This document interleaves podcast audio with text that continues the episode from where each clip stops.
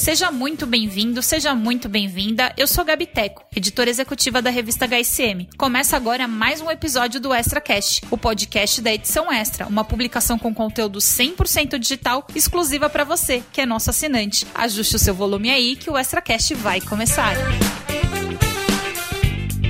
Este é o sétimo episódio da série Marketing Makers HSM Management. Boas-vindas aqui para o meu co-host, Tiago Goulart. Oi, Ti. Oi, Gabi, tudo bem? Olá a todos os ouvintes. Tudo certo, Tia, fundador da Makers, está aqui. A gente, tia, a gente já está chegando no sétimo episódio, olha que loucura. Todos em pandemia, Sétimo, né? Exatamente, todos em pandemia. estamos até perdendo o número de convidados aqui. Foi tanta, tantas conversas, tanta gente legal que veio, que é até difícil lembrar, mas muito bacana essa sétima edição. E hoje não é diferente, né? Quem é que tá aí com a gente? Exatamente, não tem uma pessoa que não é fã da empresa a qual ela é diretora de marketing. Então, além de amiga, uma grande inspiração, uma grande profissional, eu convido hoje no nosso podcast a Renata Lamarco, CMO do Outback. Rê, seja muito bem-vinda ao nosso podcast. Oi, Tia. Oi, Gabi, tudo bem? Oiê! Estamos muito felizes com você aqui hoje. Eu também, Exato. um prazer enorme. Já ouvi as outras edições, então muito legal estar aqui com vocês hoje. Eu tô achando que essa edição vai dar fome. Tô com essa sensação, mas ok, né? Vamos, vamos lá. Vamos Então, a intenção começar. é essa. É verdade. E dependendo do horário que você estiver ouvindo esse podcast, abra no seu aplicativo de delivery e peça o Outback agora.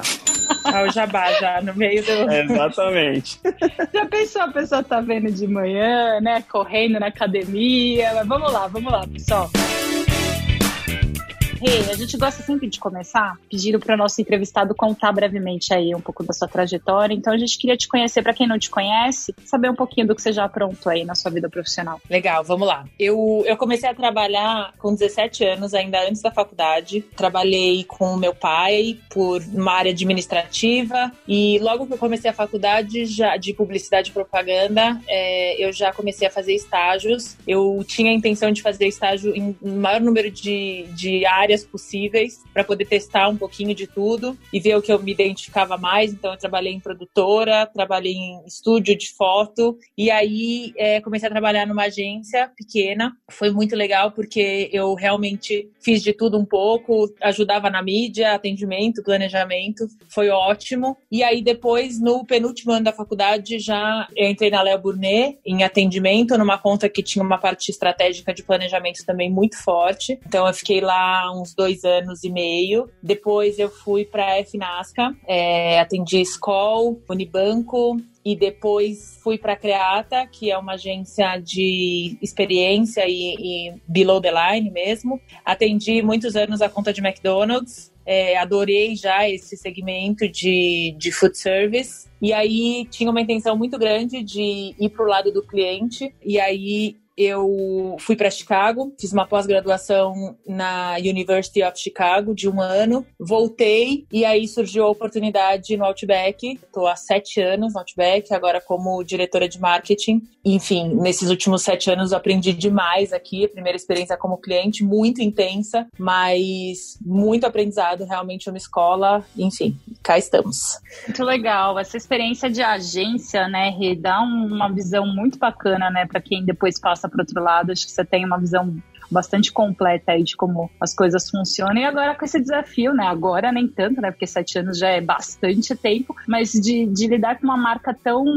tão querida, né? Aqui no, no Brasil, eu, eu, a gente falava antes da, de começar a gravação aí que eu sou fã, que eu tô numa posição meio complicada aqui de, de entrevistadora, mas de fã também. Então, a minha primeira é, pergunta tem a ver justamente com essa questão da experiência, né? A marca Outback, ela é muito amada pela entrega que, que ela oferece ali no ponto, né, de você estar tá com os amigos, estar tá com a família, celebrando. Eu tenho histórias ótimas com o Outback, enfim, um dia eu conto, mas tem, tem muita história bacana, assim. Então eu queria saber o que, que aconteceu, né, no momento da pandemia, eu venho perguntando isso para os nossos entrevistados que dependem do, da, da entrega do, do, momento físico ali, o que, que aconteceu, né, com, com essa experiência? Como, como, é que vocês replanejaram para poder continuar o diálogo com o consumidor de Outback? Vamos lá. Bom, primeiro, Gabi, depois eu quero saber das suas histórias. Eu, pessoalmente, tenho muitas histórias com Outback. É, o primeiro Outback de São Paulo foi na, em Alphaville, onde eu morava. E eu tive a, a sorte de ir na inauguração. Então, antes de sete anos de Outback, eu já era muito fã da marca. Fui todos os finais de semana por muitos anos e eu tinha uma experiência muito legal, né? É, o Outback vai muito além da, da comida, do atendimento, né, e do ambiente, mas de fato eu tinha momentos importantes e a marca tinha uma conexão emocional comigo muito forte. E pra gente foi um grande desafio, claro, estar distante dos nossos dos nossos clientes, né, agora por tanto tempo, mas pra gente a gente entende que que o, o digital ele não precisa ser um, um canal para distanciar as pessoas, ele pode aproximar muito as pessoas. Então, desde 2008 a gente já vinha com o delivery. A gente tinha um plano de rollout, né? A gente começou a pandemia com 50 restaurantes no delivery e a gente acabou fazendo o plano de um ano em 10 dias. E porque de fato a gente queria garantir que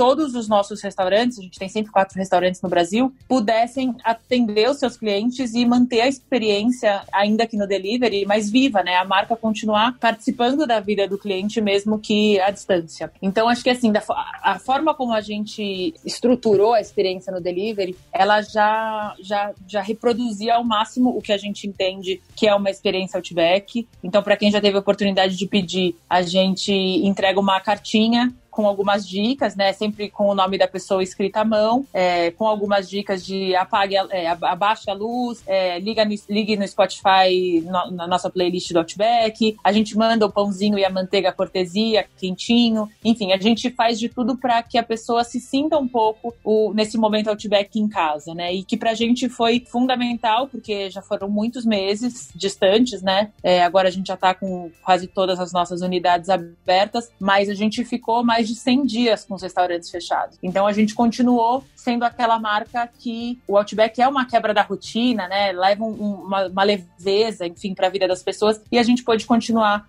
tendo esse papel importante mesmo com os restaurantes fechados. E, e acho que a experiência, mas para isso acontecer, a gente teve um, um backstage muito grande, né, para conseguir colocar em pé esse plano e garantir a excelência do Outback. Então, em isso que eu ia perguntar, gente... o, o, o é. acho que é bem legal a gente contar esses bastidores que a gente vem provocando nossos entrevistados, né, para ter esse diferencial aí, né, o que que rolou é, no apagar das luzes, né, e no acender das luzes para você. Olha, assim, foi uma loucura, super intenso, porque de fato a gente tinha 50 restaurantes delivery e a gente queria colocar todos é, num tempo recorde, mas né, acho que quem vai ao Outback sabe que o padrão de qualidade é o grande diferencial. Em qualquer unidade que você for, você vai ter uma experiência muito, muito parecida, né, e muito positiva. Então, a gente teve que fazer todo o treinamento dessa, desses restaurantes à distância. É um treinamento que durava mais ou menos dois meses, durou uma semana, mas, assim, com o mesmo nível de exigência, enfim, com todas as horas que a gente pôde reproduzir num war room mesmo, né? Com todo mundo conectado, enfim, foi, foi muito desafiador, mas foi muito legal porque a gente entendeu que essa era a forma da gente continuar, né? Não tinha ainda uma perspectiva de quando que os restaurantes físicos iam abrir, então era fundamental que a gente se estruturasse para estar nesse canal prontos para o cliente e tudo mais. Então foi bem legal, foi muito desafiador, mas a gente, a gente montou vários times, a gente tinha o comitê de crise, o comitê de inovação, o comitê de reabertura, o comitê, enfim, vários times trabalhando. Eu acho que uma coisa super importante foi uma quebra de silos, então a gente esteve mais próximos do que nunca, todo mundo com o mesmo objetivo e os times com muita autonomia. Então o meu time tem um time de 14 pessoas, a gente se dividiu por temas e, e os times tinham realmente autonomia para tomar algumas decisões, porque era impossível todo mundo estar tá conectado em todas as reuniões. Então a gente se dividiu e a gente conseguiu garantir essa abrangência e, e, e conseguir é, estar com excelência nesse canal, que para muitos restaurantes ainda era novidade, né? Legal. A gente vai até pegar um, gancho para falar sobre aprendizados também, enquanto líder e enquanto pessoa, na sua vida pessoal. Acho que a gente quer estar tá provocando também esse, essa reflexão, mas só para não perder o gancho aqui, até compartilhando com o nosso ouvinte, né? A edição que está em circulação agora da, da revista HSM, a gente traz 100 aprendizados na crise, é, na pandemia, né? Que foi uma loucura também para a gente editar, mas um, um, ponto que me chamou bastante atenção, um dos meus preferidos é entre 100, na verdade são 135, porque 35 é para vida pessoal, um que me chamou bastante atenção e que eu percebi várias empresas aderindo, né? É sobre a necessidade de se fazer experimentos, né? Como os caminhos não estavam claros, todo mundo tinha muita dúvida do que, do que ia acontecer, acho que muitas empresas tomaram uma, uma, uma postura mais ousada do tipo, ó, a gente pode não saber aqui, mas vamos experimentando e ver, medindo, né? O que der certo a gente continua, o que não der certo a gente descontinua. E eu queria saber de vocês, se vocês conseguiram botar em prática experimentos, se vocês testaram coisas novas, é, além, obviamente, né, de toda essa estrutura de war room, de times e tal, do ponto de vista de, de produto e de entrega, vocês conseguiram fazer esses experimentos? Sim, eu acho que o ponto de partida como um todo foi, bom, não temos precedentes, né, de uma, de uma pandemia como essa. Então a gente vai se reinventar, a gente vai se desafiar e a gente vai aprender muito. Então, desde o dia que a gente abriu o nosso, reabriu o nosso primeiro restaurante, a gente entendeu que o jeito que a gente abriu o restaurante ia se adaptar, ia se adequar todos os dias a novas necessidades, novos comportamentos do consumidor. Então, para a gente foi fundamental é, fazer alguns experimentos, desde processos de trabalho.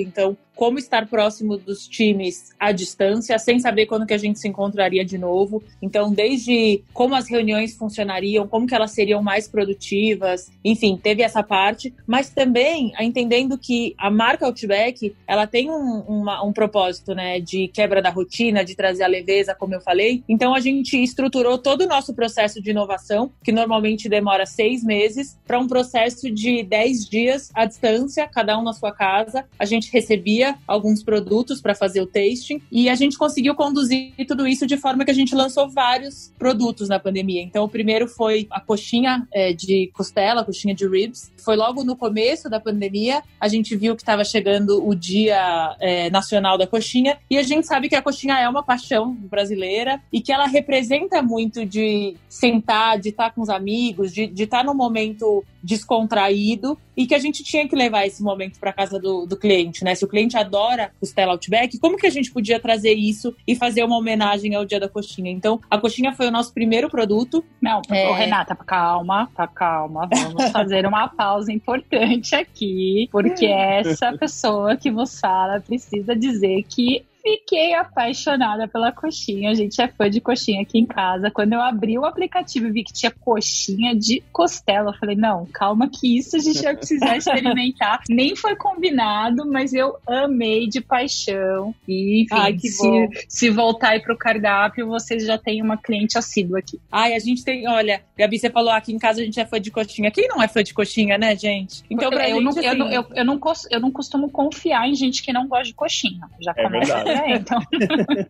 Mas pra gente foi assim, vamos unir duas paixões, o Outback e principalmente a costela, né, que é o nosso, nosso carro-chefe, com a coxinha. Então a gente criou esse produto à distância, né, o nosso R&D à distância, criando produtos e a gente recebia em casa, testava, ah não, isso entrega mais o bold flavor do Outback, sim ou não, enfim. Foi um, um super legal, a gente lançou numa segunda-feira, na própria segunda-feira foi um estouro de venda, a gente ficou assim super feliz com o resultado e, enfim, aí começou, mostrou pra gente que o cliente estava disposto a buscar novidades, principalmente no momento que está em casa, que tem, não tem muito, né, não tem muito o que fazer, enfim, qualquer novidade é muito bem-vinda. E esse é o papel do Outback, é, é trazer isso, né? Então, a, o primeiro produto foi a coxinha Outback, depois a gente lançou o fundi, é, o nosso fundi de, de queijo e o de chocolate no delivery, então todo pensado para uma experiência em que você é, aquece o pão australiano e ele, vai, ele vira né, a panelinha do fundi, toda uma embalagem, enfim, a gente adequou toda a experiência para chegar em casa, fez uma playlist exclusiva do, do fundi e tudo mais. E depois de lá, enfim, a gente lançou até uma pipoca é, doce Outback e Cinemark. Foi bem legal, produtos que a gente nunca imaginou, mas que fazem sentido, né? Uma pipoca faz muito sentido numa pandemia, as pessoas estão nos drive-ins, enfim, Então, acho que é, é entender do consumidor, a gente está muito próximo, a gente faz muita pesquisa, é entender o que é relevante para ele, quais são as tendências e como a gente, como marca, uma love brand mesmo, como que a gente se faz relevante é, e se mantém presente na vida dos nossos fãs. Então, a inovação é fundamental, mais do que nunca. O cliente busca novidade, né, principalmente quando você está em casa e não pode sair para novas experiências. É importante que a gente consiga entregar uma experiência diferente para ele nesse momento momento.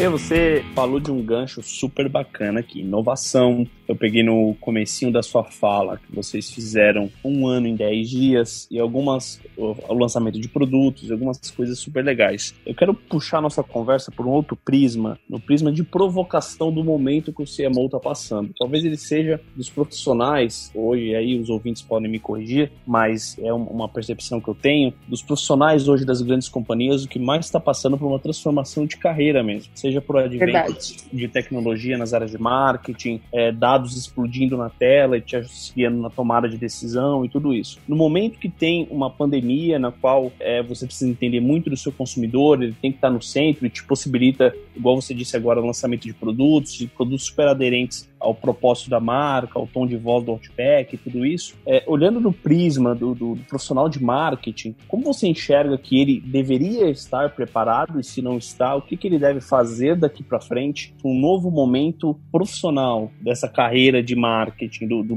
da liderança de marketing, olhando inovação, olhando tecnologia, colocando o cliente no centro, e isso cada vez mais sendo parte do dia a dia de vocês. Olha, Tia, eu acho que a cadeira de um diretor de marketing já vinha sendo muito transformada. É, outro dia, numa conversa com você mesmo, eu estava brincando que quando eu escolhi fazer publicidade era uma faculdade de humanas e aí de repente virou exatas e é eu verdade. estudando modelos de atribuição e cadeias de Markov, estatística e etc. Então, é, eu acho que o profissional de marketing ele já tem um, um, uma necessidade muito diferente do passado, né? Não só de, de digital e tecnologia, mas de dados, enfim, acho que é uma, uma necessidade muito grande de olhar como que a gente adequa o negócio aos dados, enfim, e está cada vez mais próximo do cliente. Então, acho que tem esse ponto, mas o, o, profissional de marketing ele tem tido uma necessidade de se adequar muito rapidamente a essas novas necessidades. Então, por exemplo, é, eu entrei no Outback, a gente tinha 40 restaurantes, hoje são 104. Eu tinha pouquíssimo dado do meu cliente, então a gente, enfim, a gente, a gente fazia muita pesquisa com o cliente, qual e quant, mas eu tinha muito pouco dado de consumo, de comportamento e tudo mais.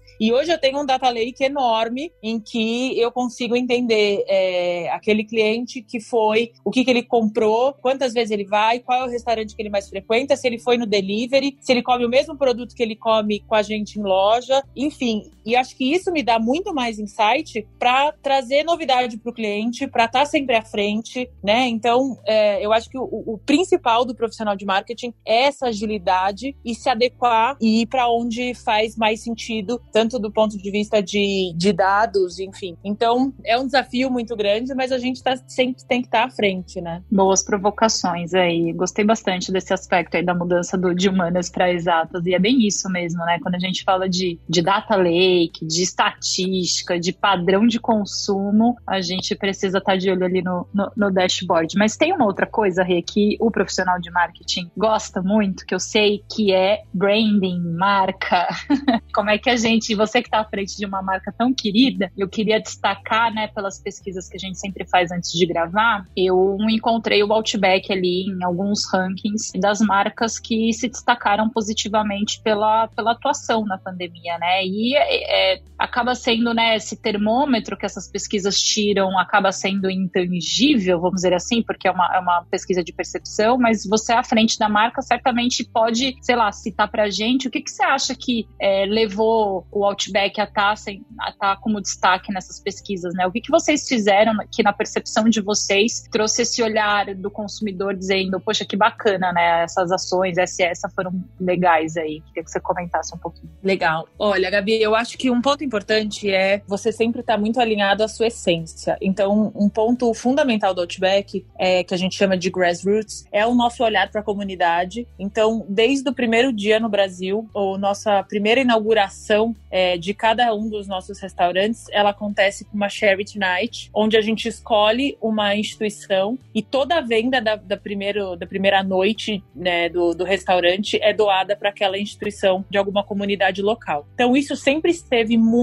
no nosso, no nosso DNA e outras ações, como o Blooming Day, que é, uma, é um dia que a gente faz é, em que toda doação de cebola vai para uma instituição. Nos últimos anos tem sido a Make-A-Wish, enfim. Então, isso sempre fez muito parte da nossa essência e no momento em que a comunidade, enfim, o mundo todo, né, tava numa mudança tão constante, é, a gente se faz ainda mais necessário de estar junto com, com os nossos clientes e retribuir todo o carinho que a gente sempre teve é, dos brasileiros, né, em especial aqui. Então, a nossa primeira grande decisão foi a gente estava há uns 15 dias de começar a Páscoa e a gente decidiu doar 70% dos nossos ovos de Páscoa. A gente poderia seguir com a venda deles no delivery. A gente resolveu fazer uma doação para duas frentes. A primeira foi para hospitais, então a gente escolheu três hospitais públicos e privados para fazer a doação para os profissionais da saúde. A Páscoa tem toda uma é uma data que tem uma, um significado muito grande, né? Muito especial, enfim, e a gente achou que era uma forma da gente agradecer esses profissionais da saúde pelos trabalho, pelo trabalho tão especial que eles estão fazendo é, nessa linha de frente. E a segunda iniciativa que a gente fez, que também foi muito legal, foi doar para pequenos negócios. Então a gente doou doou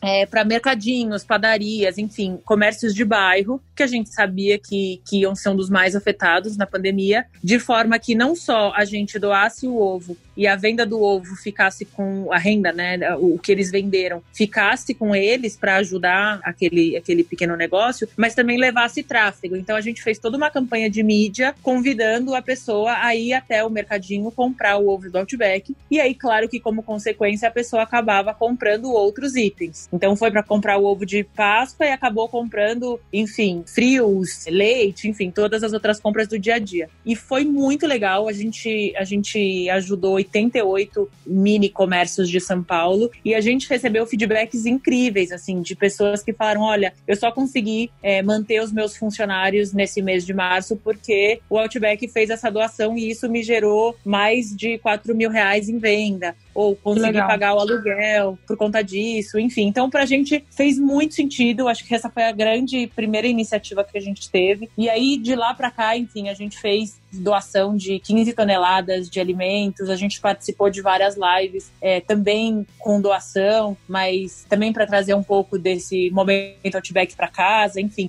A gente teve muito presente e a gente só reforçou o que ao longo de 23 anos a gente sempre fez com muita consistência. Então acho que isso foi um dos motivos que a gente é, esteve nesse ranking aí com muito orgulho, porque realmente a gente fez com muito carinho todo esse trabalho. E meus parabéns, porque de fato é um ranking que ele não é só um marco para as marcas é, nesse momento. Certamente ele é um ranking que significa muito a percepção que o consumidor vai ter da sua marca daqui para frente. Então, meus parabéns. É. A outra pergunta que eu queria é, fazer para você é referente à retomada, processo de abertura. Eu queria fazer essa pergunta duas em uma, vamos assim dizer. A primeira delas é se houve, eu sei a resposta, mas eu quero muito que você compartilhe com os nossos ouvintes, se houve trocas de, de aprendizados com outras empresas sobre protocolos, planos de abertura e tudo isso, e se sim, como que foi esse processo, até porque estamos falando de algo que ninguém nunca viveu, então você não tem histórico, e, e se isso é importante, e como que foi feito. E num, num outro, num outro aspecto, a gente teve lá em junho um CMO Insights, que foi um evento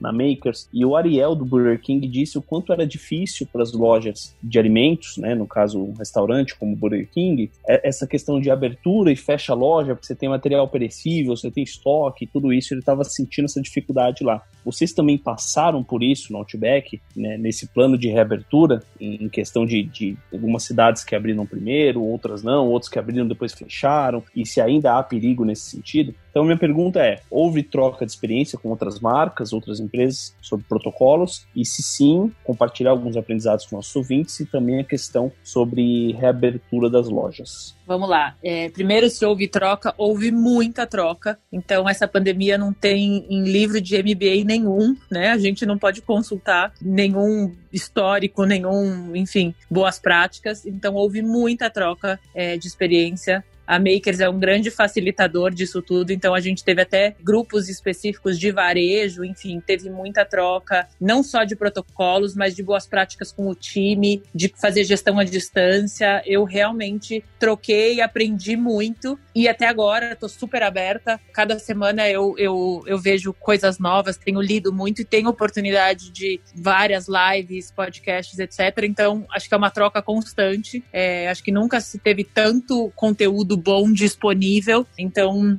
Acho que a gente tem que aproveitar esse momento. Então, eu também estar aqui nesse podcast hoje contando um pouco da minha experiência é uma honra, porque eu também quero retribuir um pouco de todo o conteúdo que eu ouço de vocês, enfim, e do mercado. Então, a troca é fundamental, é, nunca se fez tão necessária, porque a gente está realmente aprendendo todo mundo junto. E a segunda pergunta é a complexidade de restaurantes, assim, é enorme. Então, no dia que a gente fechou todos os restaurantes, a gente fechou até um pouco antes dos decretos, a gente tomou essa decisão para garantir a segurança das nossas pessoas. E, claro, a gente tinha um estoque de mais de um mês de todos os alimentos e a gente teve que correr com o delivery, né, para garantir que esses produtos pudessem ser direcionados para o delivery. A gente fez algumas promoções, enfim, para garantir que a gente não teria desperdício. E a gente, desde que abriu as lojas, hoje já faz quatro meses que a gente abriu a primeira unidade, que foi lá em Vila Velha, a gente teve poucos fechamentos. A gente sempre segue os protocolos e as recomendações dos governos estadual e municipal. E a gente teve poucas, poucas fechamentos e reaberturas, mas é um, é um momento de se adequar muito, assim. Então, cada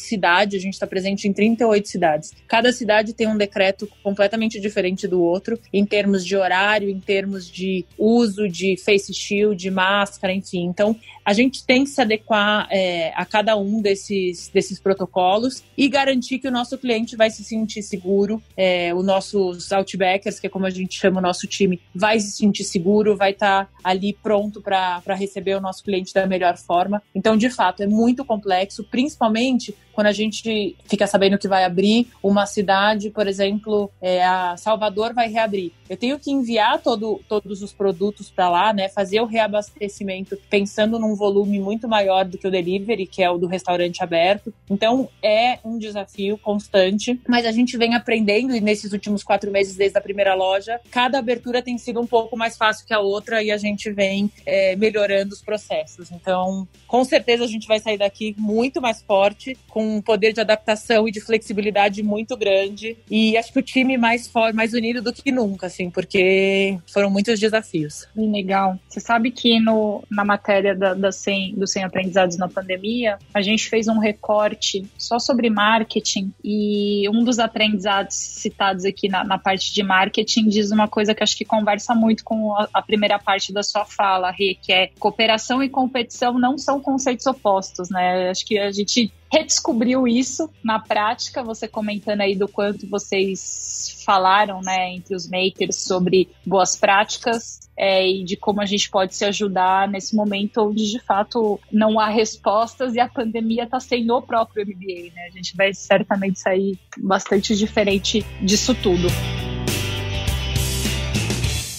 Eu queria falar, para a gente pegar um gancho aí, já que você, a gente começou a falar de reabertura, de futuro, como é que fica o delivery agora, no, depois da reabertura, é, o mercado no qual o Outback está inserido, né? Acho que é, é, é, bem interessante porque esse mercado, eu fico imaginando como é que você faz seu planejamento, porque o olhar de competição, né, pensando nas possibilidades, né, de onde o consumidor pode ir no momento de se divertir, ele, ele é, é super amplo. Inclusive, hoje em dia, né, ficar em casa propriamente dito, é, consumindo outras coisas dentro de casa. Então, eu queria fazer esse, essa ponte aí pro, pro futuro, porque eu brinco com o Ti que eu sou a portadora das más notícias, então já já a gente vai precisar se encaminhar para as nossas duas perguntas finais. Então, eu já queria trazer essa sua visão de futuro, Rê. Olha, Gabi, eu tenho falado que semana que vem é longo prazo, né? Então, a gente, enfim, tem estudado muito o que, que vai acontecer, como que a gente vai se adequar, enfim, tudo mais. O delivery pro Outback continua extremamente forte e relevante, isso eu não tenho a menor dúvida. Eu acho que antes ele era 3% do nosso negócio, eu acho que pós-pandemia ele vai continuar sendo 20, 25% do nosso negócio. Eu acho que as pessoas aprenderam a ficar em casa e a, a, se divertir em casa. Eu acho que o delivery ele pode ser uma experiência, ele não precisa ser, ah, vamos, enfim, vamos pedir alguma coisa para não precisar ter trabalho. Não, ele pode ser uma experiência e acho que é isso que a gente tentou levar. Pratos gostosos, exclusivos para a pessoa fazer ou até preparar em casa. Então a gente tem trazido experiências diferentes, enfim, para o cliente participar desse momento em casa. Então a gente acredita que o delivery continua muito relevante dentro do nosso negócio, mas ao mesmo tempo, considerando aquilo que a gente falou que o Outback não é sobre comida, ele é sobre estar em uma mesa com as pessoas que a gente gosta e ter bons momentos e o aniversário, enfim, celebrações. Eu acredito que assim que a gente tiver, acho que seguindo todos os protocolos, né, a gente já tá reabrindo e tudo mais, acho que assim que as pessoas se sentirem seguras, seja por uma vacina ou, ou dentro de todos os, os, os protocolos, eu acho que o Outback e outras experiências físicas, eles vão ser muito necessários. Acho que as pessoas estão com muitas saudades de se encontrar e de ter bons momentos. Então, acho que diferente do e-commerce, que as pessoas que aprenderam a fazer a compra online, talvez não precisem ir até o shopping para fazer um para comprar um, uma roupa, enfim. Eu acho que as experiências físicas, né, o restaurante ou enfim, tudo aquilo que você é, transcende um pouco o produto, elas vão continuar muito relevantes, principalmente porque as pessoas estão há muitos meses em casa, estão há muitos meses em casa e elas estão com muita saudade de, de, de tudo isso. Então, eu acredito que o futuro, o delivery é super relevante, mas o presencial ainda é fundamental, porque né, esse encontro, esse momento social é, é super importante na vida das pessoas. Precisa continuar sendo, viu, Rê? Porque eu vou só largar duas curiosidades, assim, de um momento que se repetiu na história, na minha história com o Outback, é o seguinte, vocês, ó, os ouvintes vão achar muito maluca, mas as duas vezes que eu precisei comunicar aos meus times que eu estava de saída da empresa, eu escolhi o Outback. Eu falo, Gabi, mas por que você tá louca? É justamente porque eu queria que eles entendessem aquele momento como um momento de celebração, de novas oportunidades, de a gente ia continuar conectado. Então, até hoje eles guardam. Tipo, a gente não entendeu nada porque que você tava falando pra gente se encontrar no Outback e depois que receberam a notícia ficaram bastante surpresos. Mas eu tenho, enfim, várias histórias por aí. Eu também concordo curioso, esse momento de. Curioso isso. Doido, né? Porque, curioso que legal. Eu tô puxando a minha memória e várias vezes isso aconteceu, de me despedindo de, de pares de, de trabalho e tudo, sempre no Outback. Sempre no Outback. Feito, nunca tinha feito essa relação. Tá vendo? Ah, tá vendo? Se, se, não, se, não, se isso não retoma, gente, como é que a gente vai seguir, né? Com os nossos rituais preferidos e, enfim, não, e tantas Gabi, outras coisas. É, a gente tinha é, 65 mil aniversários por mês no Outback. Então, aquele parabéns que você Meu sempre Deus. ouve quando você tá comendo e alguém tá fazendo aniversário ali, a gente precisa voltar com essas pessoas, né? Elas estão sentindo Sim. falta. Eu acho que quem fez aniversário na quarentena e sentiu muitas saudades do Outback. A gente até agora gravou um vídeo dos nossos Outbackers cantando. A gente tem feito o máximo possível para poder levar essa experiência para casa. Quando as pessoas colocam no aplicativo que é aniversário delas, a gente tenta fazer uma surpresa. Enfim, a gente vai lançar agora uma plataforma de aniversário, mas é, o Outback é muito sobre isso, né? É sobre, ah, fui promovido, vou, vamos fazer uma despedida, vou comemorar aniversário. Tem muita gente recebe muita história de pessoas que foram pedidas em casamento. Então a gente tem que continuar, né? A vida, a vida tem que continuar sendo comemorada e celebrada, seja em casa para aqueles que ainda não estão prontos para prontos para voltar, ou seja no restaurante da forma que a gente sempre fez. Não, Demais, eu super concordo. Eu já falei, pra, já falei pra Rê que o Outback aqui em São Bernardo, os ouvintes aqui de Bernô sabem do que eu tô falando. O, o Outback de São Bernardo é um marco. Assim, hum. óbvio que ao longo do tempo São Bernardo cresceu e, e, tem outras atrações aqui também, mas quando o Outback chegou aqui, certamente todo final de semana era o evento super especial da cidade, assim, a galera ir pro Outback. E ainda pegando esse gancho sobre novas relações, ressignificação da das coisas e o quanto é, estar junto significa muito momento Outback, eu quero te fazer uma pergunta pro lado pessoal e lado profissional. Olhando esse momento que nós estamos passando, quais são os aprendizados? Me cite um do lado pessoal e um do lado profissional que você leva para esse pós-quarentena. Não digo pós-pandemia porque a gente não acabou ela ainda e não tem uma data exata para que ela acabe, espero que logo. Mas me fala um, alguma coisa que você traz de diferente para um novo momento, seja para o lado pessoal e um para o lado profissional. Vamos fazer uma pausa dramática aqui, só para avisar nosso ouvinte que infelizmente é a nossa última pergunta. Mas vai lá. Ah, tá acabando. Ah, tá bom. Vamos lá. Eu acho que um, um aprendizado pessoal, primeiro, é, quando começou a pandemia, eu estava com um bebê de três meses e me exigiu uma adaptação muito grande entre voltar de licença maternidade e conseguir dar conta de tudo isso, né? De, de um bebezinho, um filho mais velho e o trabalho e todos os desafios do trabalho e o time à distância, enfim, trabalhar de casa sem escola e tudo mais. Então, não foi fácil, mas a, a gente percebe o quanto a gente é forte, o quanto a gente se reinventa. E no fim do dia, eu, eu aprendi muito a olhar de um ponto de, de copo meio cheio mesmo, né? De, de eu tava em casa, eu tava com saúde, eu tava com a minha família, eu pude viver momentos do meu filho, é, dos dois, na verdade, mas principalmente é, do pequenininho, da primeira papinha, enfim, foi muito legal. Então, eu acho que é tentar olhar o copo meio cheio e equilibrar, conseguir garantir que a gente equilibre melhor a vida pessoal e a profissional, que é um desafio quando você trabalha em casa, mas para mim eu repensei muito dos valores assim, e eu sempre agradeci muito o fato de poder estar em casa, estar com eles e estar com saúde. Então acho que esse foi o meu pessoal e acho que do ponto de vista profissional, eu acho que é, é eu tive mais próxima do que nunca dos meus, do meu time. Eu acho que tem uma parte de autonomia que eu falei, de confiança e de empoderar o time. Eu acho que eles estavam seguros para tomar algumas decisões. Eles não conseguiam falar necessariamente com todo mundo, comigo o tempo todo, porque eram muitas decisões para serem tomadas ao mesmo tempo. E eu acho que uma coisa muito legal do meu time, eles são muito apaixonados pela marca, assim. Então, é, a gente fala que o nosso cliente é tão apaixonado que é contagiante. E o time acaba sendo muito apaixonado. E eu tive o prazer de poder montar esse meu time que eu tenho hoje. E eu sempre acredito que tudo que é técnico a gente ensina, mas as pessoas, enfim, a relação delas com a marca, tudo isso tem que ser muito genuíno. Então, eu acho que mais do que nunca, numa pandemia, eu pude ver que à distância eu tinha pessoas extremamente é, apaixonadas pelo que fazem e confiantes e seguras para tomar decisões, que foi fundamental para tomar decisão rápida e no menor tempo possível implementar inovações e tudo isso que a gente conversou. Então, é acreditar sempre no meu time, no potencial deles e empoderá-los para tomarem as decisões e também se sentirem seguros. Acho que é isso.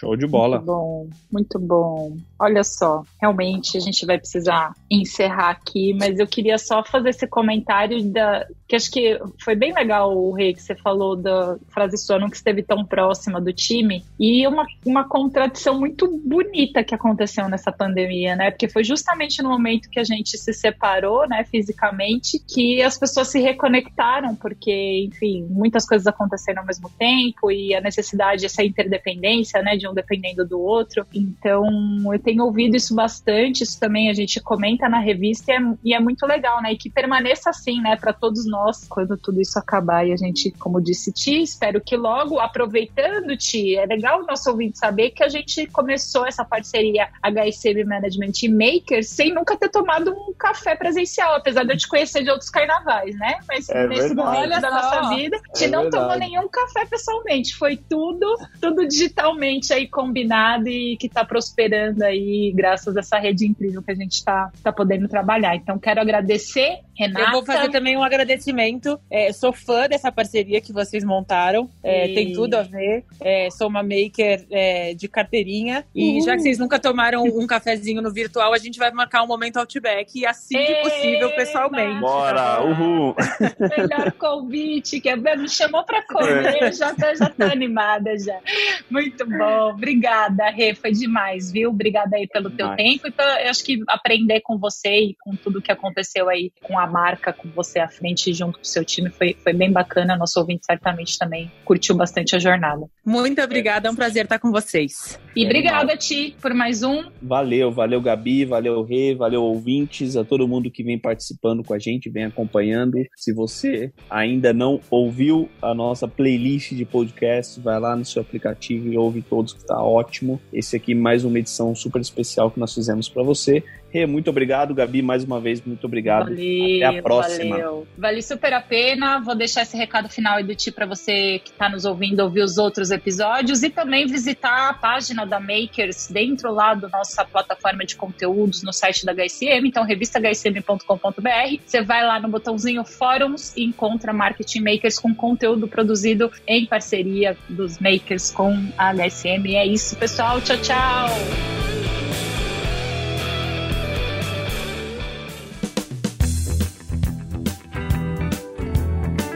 Você ouviu a mais um episódio do Extra Cash. Eu sou Gabi Teco, editora executiva da revista HSM. Agradeço a tua audiência e te convido para fazer parte dessa conversa também. Gostou do nosso episódio? Não gostou? Tem um tema que você queira sugerir? Mande um e-mail para gabi.teco@revistahsm.com.br e nos ajude a fazer uma revista cada vez melhor. Tchau, tchau.